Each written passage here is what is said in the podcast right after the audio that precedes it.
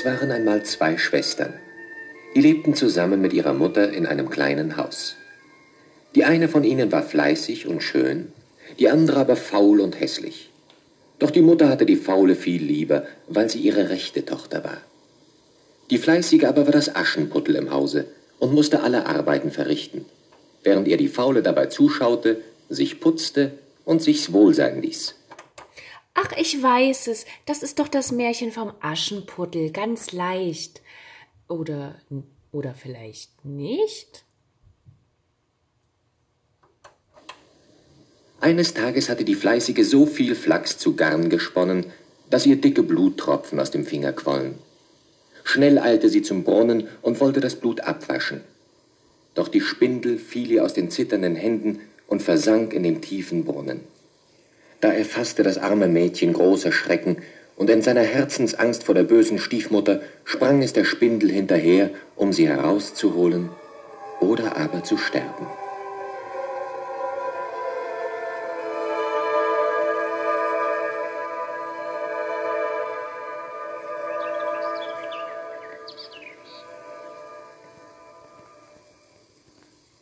Wo bin ich?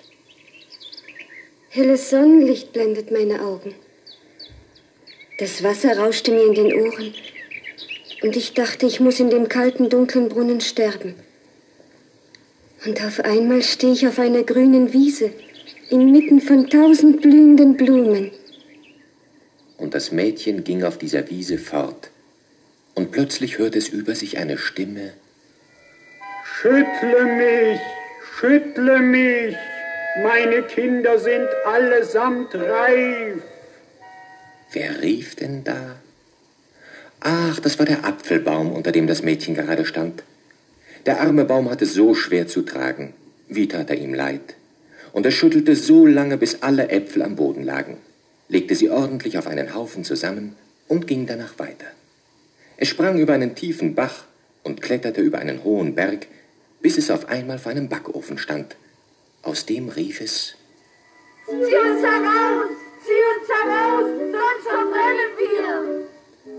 Das Mädchen besann sich nicht lange, machte sich fleißig an die Arbeit und hörte erst auf, als es alle Brote aus dem Backofen herausgeholt und ordentlich auf einen Haufen zusammengelegt hatte. Nun wanderte es weiter und entdeckte endlich in der Ferne ein kleines Haus, aus dem eine alte Frau herausschaute. Weil die Alte aber gar so große Zähne hatte, wollte das Mädchen wieder fortlaufen. Doch die Frau winkte ihm freundlich zu. Hm, wie heißt denn die alte Frau wohl, die so ein bisschen gruselig aussieht mit ihren großen Zähnen? Wer ist das? Hm, ihr Name ist auf jeden Fall auch die Auflösung, wie unser heutiges Märchen heißt. Weißt du's schon? Wir hören. Schönen guten Tag, mein Kind. Tritt nur näher. Ich habe schon gesehen, wie du meinen Apfelbaum geschüttelt und meine Brote aus dem Backofen gezogen hast. Das hat mir sehr gefallen. Aber sage mir, wie fandest du den Weg von der Erde in mein Reich? Und das Mädchen erzählte der alten Frau von seiner Mutter und von seiner Schwester und von den Schlägen, die es erhielte, wenn es ohne Spindel nach Hause zurückkehren würde. Fürchte dich nicht, meine Tochter, denn es wird alles gut werden, wenn du bei mir bleibst und fleißig meine Betten aufschüttelst, damit es auf der Erde schneit. Denn weißt du, wer ich bin? Ich bin die Frau Holle. Weil ihm die Alte gar so gut zuredete, willigte das Mädchen ein und trat in Frau Holles Dienste. Fleißig schüttelte es Tag für Tag alle Federbetten auf, und dabei fielen unzählige Schneeflocken auf die Erde. Die Kinder riefen, Hurra, es schneit, es schneit, holten ihren Schlitten aus dem Keller, schauten zum Himmel empor und sangen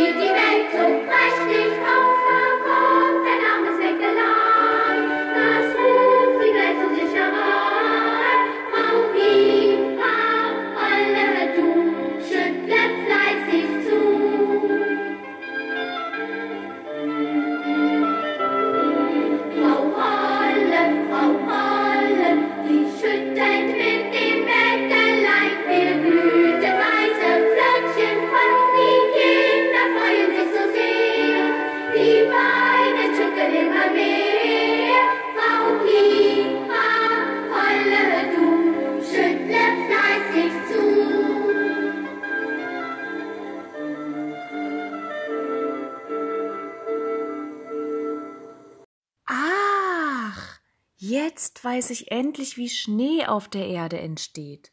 Es schneit nämlich immer, wenn Frau Holles Betten fleißig ausgeschüttelt werden. Oder doch nicht? Du meinst, du hast im Sachunterricht etwas ganz anderes vernommen? Na gut, aber bitte vergiss nicht, wir sind hier in der Märchenwelt und im Märchen sind die Dinge oft ein bisschen anders als bei uns im wahren Leben. Oder hat schon mal dein Frühstücksbrot mit dir geredet oder ein Apfelbaum? Nein, ich glaube nicht. Die Märchenfiguren scheint das aber nicht zu stören. Dort sind solche Dinge ganz normal. Aber jetzt hören wir mal, wie es dem fleißigen Mädchen bei Frau Holle weitergeht. Nun hatte das Mädchen eine Zeit lang die Betten tüchtig aufgeschüttelt und nur gute Worte von Frau Holle dafür bekommen. Und doch wurde es von Tag zu Tag trauriger. Eines Abends stand es wieder lange an seinem Fenster und blickte betrübt auf die Erde hinunter. Was ist nur mit mir geschehen? Es drückt mir der Gram fast das Herz zusammen und meine Tränen wollen nicht mehr trocknen. Ich kann und kann den Blick nicht von der Erde und von den Menschen losreißen. Immerzu muss ich an unser kleines Haus und an den Garten, an die Mutter und an die Schwester denken. Was sie jetzt wohl machen werden. Ob unser guter alter Hahn noch lebt. Ich sehne mich so nach Hause. Es muss das Heimweh sein, das mich gepackt hat. Frau Holle hatte gemerkt, dass sich das Mädchen so sehr betrübte und fragte es am nächsten Tag. Was ist dir, mein Kind? Habe Vertrauen und schütte mir dein Herz aus. Welcher Kummer drückt dich? Ach, liebe Frau Holle, ich bin sicher ein gar undankbares Geschöpf. Ihr habt mich so gut aufgenommen und mir nie ein böses Wort gegeben. Von meiner Mutter und Schwester bekam ich nur Schelte und oft Schläge dazu.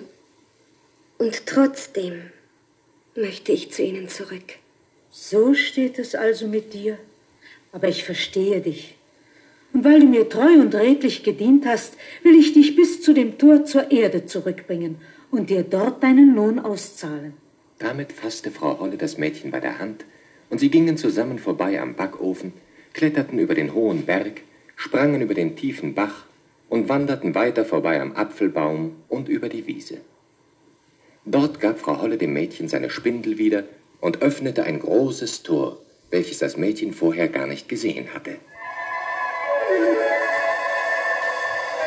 Das ist dein Lohn, weil du so fleißig gewesen bist. Leb wohl, Goldmarie. Und vergiss Was ist denn jetzt passiert unter dem Tor? Was ist von oben auf das fleißige Mädchen herabgefallen? Hast du das verstanden? Frau Holle hat dem Mädchen noch zugerufen, das ist dein Lohn, weil du so fleißig gewesen bist. Leb wohl, Goldmarie, und vergiss Frau Holle nicht. Goldmarie? Soll das etwa bedeuten? Ja, pures Gold ist auf das Mädchen gefallen, so dass nun ihre Kleider, ihre Schuhe und sogar ihre Haare mit Gold überzogen sind. Und da Gold sehr viel wert ist, wie du ja wahrscheinlich weißt, ist das Mädchen nun auch ganz reich geworden. Und so kehrt sie nach Hause auf den Hof zurück. Damit war Frau Holle verschwunden, ehe das Mädchen nur ein Wort des Dankes sagen konnte. Goldmarie blickte sich um und fand sich nicht weit entfernt von der Mutter Haus wieder. Als sie in den Hof trat, bemerkte sie zuerst der alte Hahn auf dem Zaun und er krähte zur Begrüßung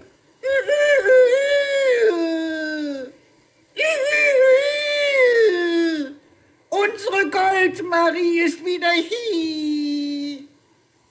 Die Mutter und die Schwester kamen eilig herbeigelaufen, um die vornehme Dame ehrerbietig willkommen zu heißen. Denn sie erkannten das Mädchen nicht wieder, da ein Tag im Reich der Frau Holle so lang ist wie ein Jahr auf der Erde. Goldmarie war also viele Jahre von zu Hause fort gewesen, und Mutter und Schwester hatten gedacht, sie sei damals im Brunnen ertrunken. Wie wunderten sich die beiden, als sich Goldmarie zu erkennen gab. Neugierig fragten sie das Mädchen aus, wie es ihm ergangen sei. Und Goldmarie musste ihre Geschichte erzählen.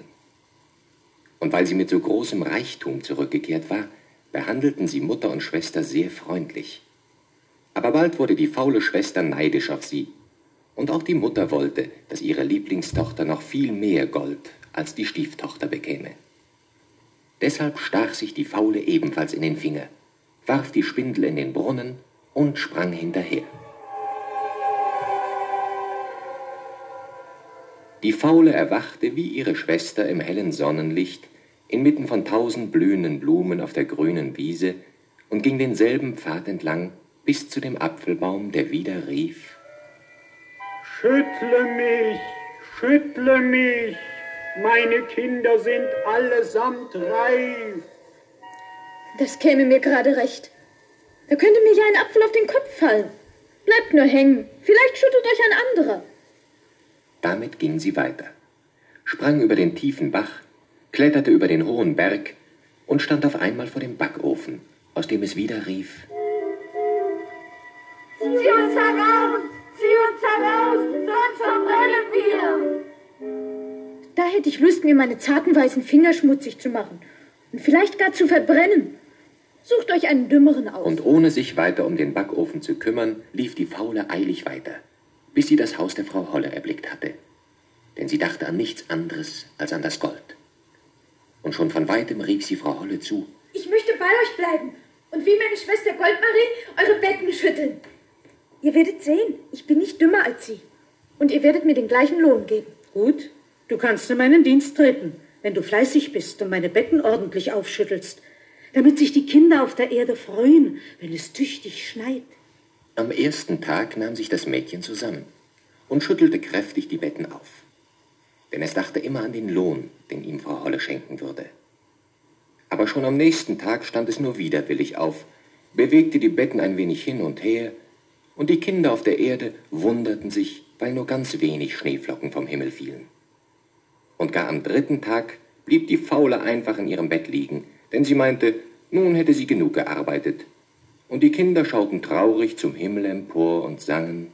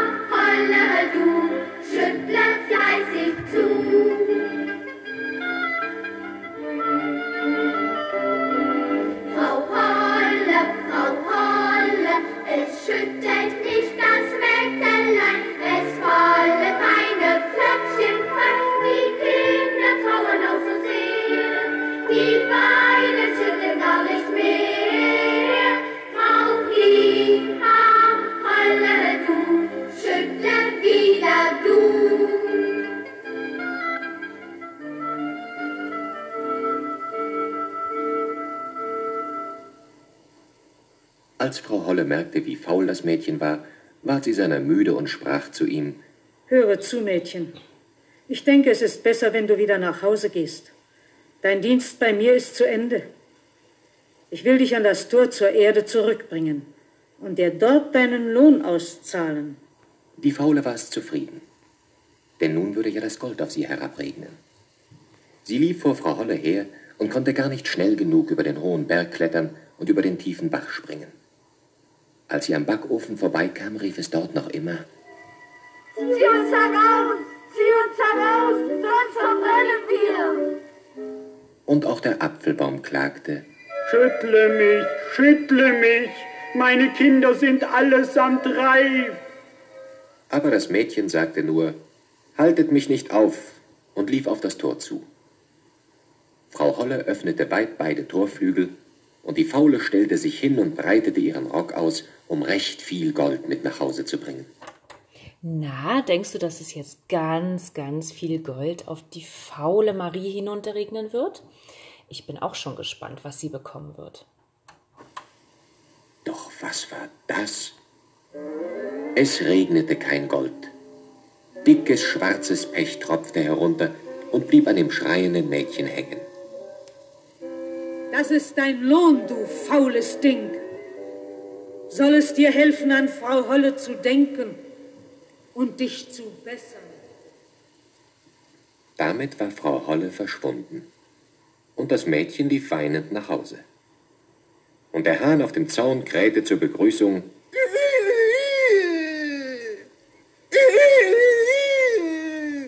Unsere Pechmarie ist wieder hier. Das Pech aber blieb fest an ihr haften und wollte ihr ganzes Leben lang nicht mehr abgehen.